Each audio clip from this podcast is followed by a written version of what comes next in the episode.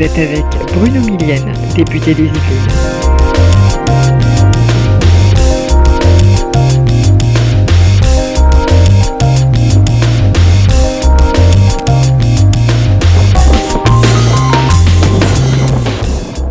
Vous écoutez La Voix démocrate.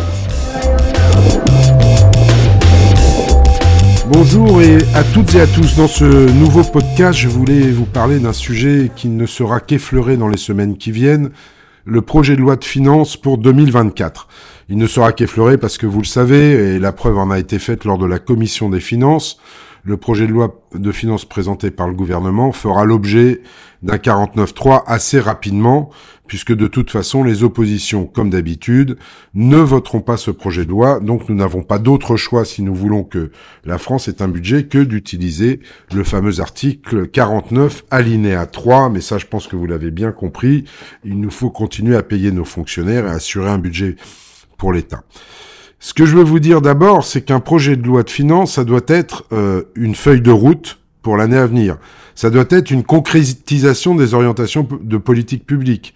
Ça doit être aussi la matérialisation de l'accompagnement des Françaises et des Français dans leur quotidien, le renforcement du cadre qui permet à nos entreprises, de l'agriculture au service de la TPE à la grande entreprise, de se développer la démonstration de notre attachement à la souveraineté économique de la France et à la stabilité financière européenne.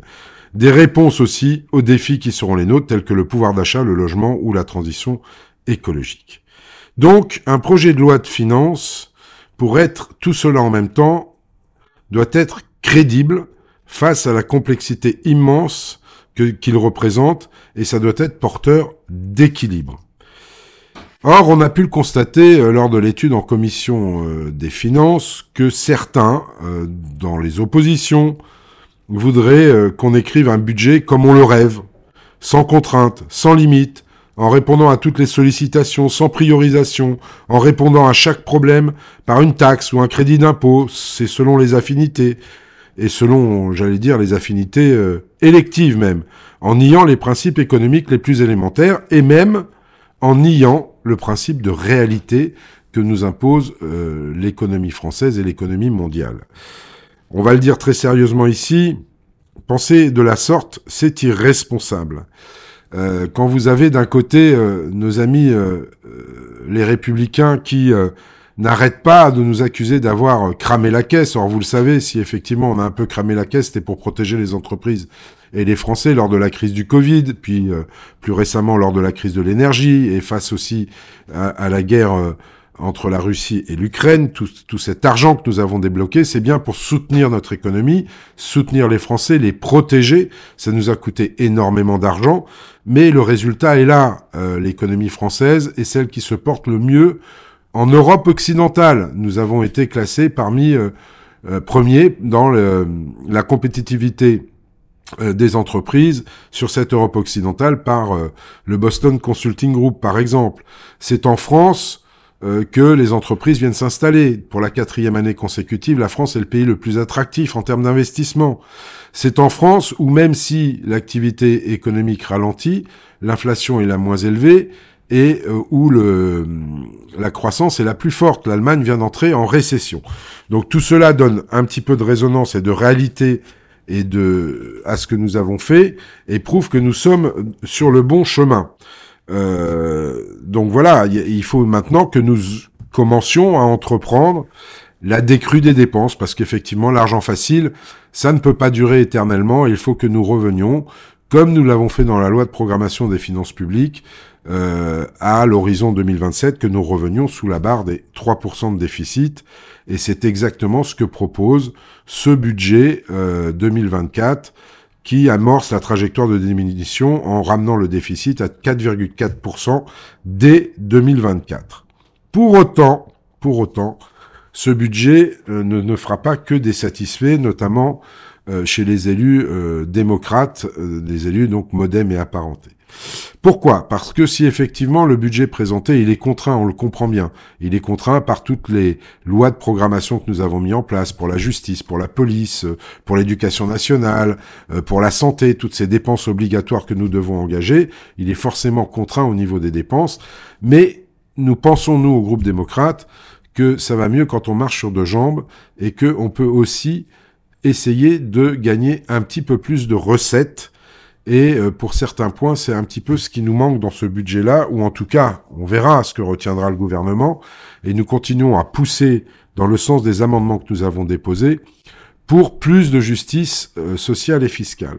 Je vais vous prendre deux, trois mesures qui sont euh, importantes pour nous. Vous savez que pour l'impôt sur les revenus, par exemple, l'État a décidé d'indexer l'impôt sur les revenus à l'inflation. Ce qui est une bonne chose d'ailleurs parce que certaines personnes qui auraient pu passer euh, d'une tranche finalement ne passeront pas d'une tranche grâce à cette indexation.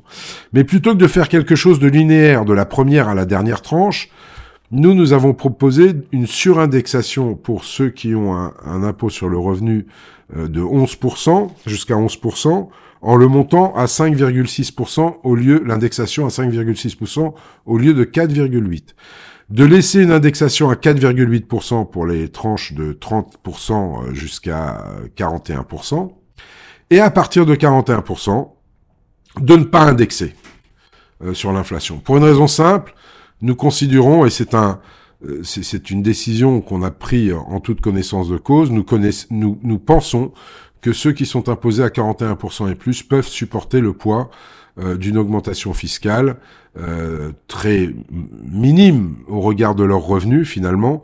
Et pour nous, c'est juste un, sujet d'équité euh, fiscale et de justice fiscale avec ceux qui disposent le moins d'argent. Pour l'instant, cet amendement que nous continuons à défendre auprès du gouvernement n'a pas été retenu. Et, et, et c'est dommage et, et, ça nous contrarie un petit peu pour tout le dire, mais nous allons continuer à le porter. Un autre de nos amendements qui était phare, c'était, ça va vous paraître un petit peu euh, abscon ou, ou, ou, ou, comment dire flou ce que je vais vous dire, c'était sur le rachat d'actions. Nous sommes pour les bénéfices utiles versus les bénéfices futiles. Le rachat d'actions, en fait, c'est l'enrichissement personnel de gens qui détiennent déjà beaucoup. Nous proposons de taxer ce rachat d'actions à hauteur de 1%, ce qui nous ramènerait quand même pas mal d'argent. Pour l'instant, ça n'a pas été accepté, ou en tout cas, ça a été transformé euh, par le ministre du Budget en, taxation euh, s'il n'y a pas euh, de redistribution au niveau des salaires ou de la production. C'est pas du tout ce que nous voulons. Nous voulons que ce qui est non productif, ce qui ne retourne pas dans l'économie, ce qui ne retourne pas vers les salaires, ce qui ne retourne pas vers le partage de la valeur, ça systématiquement soit taxé parce qu'il n'est pas normal alors que nous vivons où beaucoup de nos concitoyens sont dans la peine, ceux qui ont le plus ne participent pas plus à l'effort national qu'ils ne le font aujourd'hui. Nous allons continuer à nous battre pour effectivement essayer d'avoir euh, d'avoir euh, gain de cause sur ce sujet-là.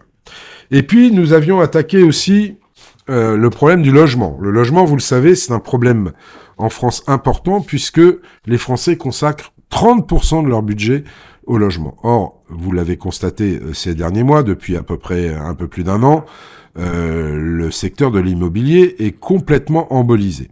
Embolisé parce que les taux d'intérêt ont augmenté, embolisé parce que les banques sont très fermes sur l'obtention des crédits, il y en a pratiquement plus qui est distribué, donc déjà le transactionnel est en panne. Là où, euh, il y a encore quelques temps, euh, les agences les plus performantes pouvaient réaliser jusqu'à quatre ventes euh, en moyenne tous les deux mois, aujourd'hui elles font quatre ventes peut-être dans l'année parce que les crédits ne sont plus ne sont plus distribués par les banques. Euh, nous avons alerté le gouvernement là-dessus à maintes reprises depuis six mois. Les réactions ont commencé à arriver. Ça, c'est pas quelque chose qu'on peut mettre dans le projet de loi de finances, mais pour vous tenir au courant, sachez que les banques ont une marge de 20% sur euh, sur l'accord sur les crédits. Qu'aujourd'hui, cette marge est est, utilisée à peine à 12%, donc elles ont encore un effort à faire.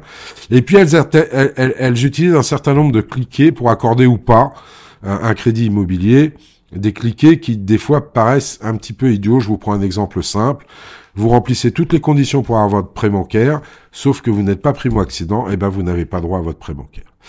Le gouvernement a agi là-dessus. Je veux pas dire qu'il n'a pas agi. Il a étendu euh, le PTZ, euh, multiplié, étendu le PTZ et même augmenté les plafonds pour permettre à plus de Français de pouvoir accéder au prêt à taux zéro. Mais cela ne nous suffisait pas. Et si c'est pas dans le PLF dans le projet de loi de finances qu'on peut résoudre le problème de l'immobilier dans sa globalité, on en est bien conscient.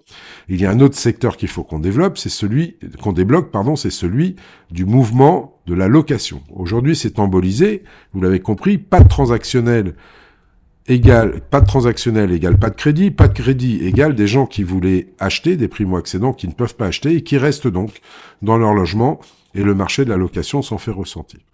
Donc fiscalement, on veut agir là-dessus en faisant, en rétablissant euh, des, des, fiscalités un petit peu plus, euh, comment dire, équitables entre ceux qui font de la location longue durée et ceux qui font de la location courte durée du type Airbnb ou meublé. Et je parle là des meublés touristiques non classés. On voulait rétablir une, une fiscalité à l'identique. Aujourd'hui, par exemple, vous louez euh, votre meublé en Airbnb, vous avez 70% euh, de, de ristourne fiscale, alors que pour un logement en longue durée, logement nu en longue durée, vous n'avez que 30. Notre proposition était assez simple, c'était de ramener à 60% le taux euh, de l'avantage fiscal sur euh, les meublés à vocation, on va dire, plateforme Airbnb, pour remonter à 40% ceux de la, location nue. Nous avions d'autres propositions aussi. La proposition sur le statut d'investisseur immobilier. Alors ça paraît euh, euh, flou et brumeux quand je vous le dis comme ça, mais en fait, cette, cette, ce statut de l'investisseur immobilier, c'était de dire aux gens, si vous achetez un logement à destination d'une location longue durée, vous bénéficierez d'une retourne fiscale. C'était aussi pour débloquer les choses. Pour l'instant, nous n'avons pas atterri sur ces sujets-là. Mais nous avons atterri, heureusement, sur, sur d'autres sujets. On porte d'autres propositions, mais euh, il faut que nous avancions sur ce logement parce que parce que c'est ce qui risque de, c'est la bombe sociale qui, qui, est en train d'arriver et, et, nous voudrions absolument euh, l'éviter. Donc voilà, les amis, je voulais faire le point avec vous là-dessus.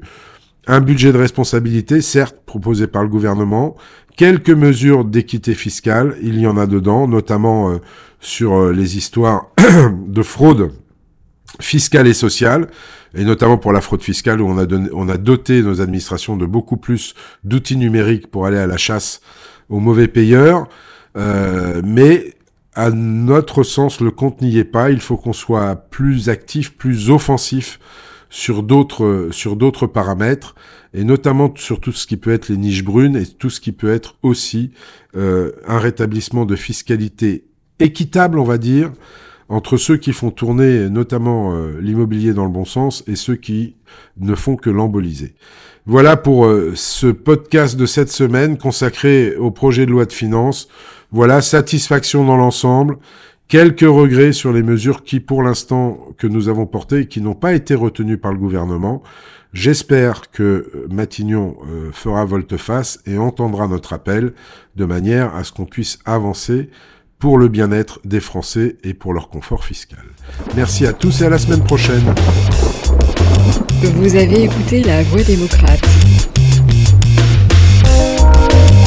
C'était Bruno député des.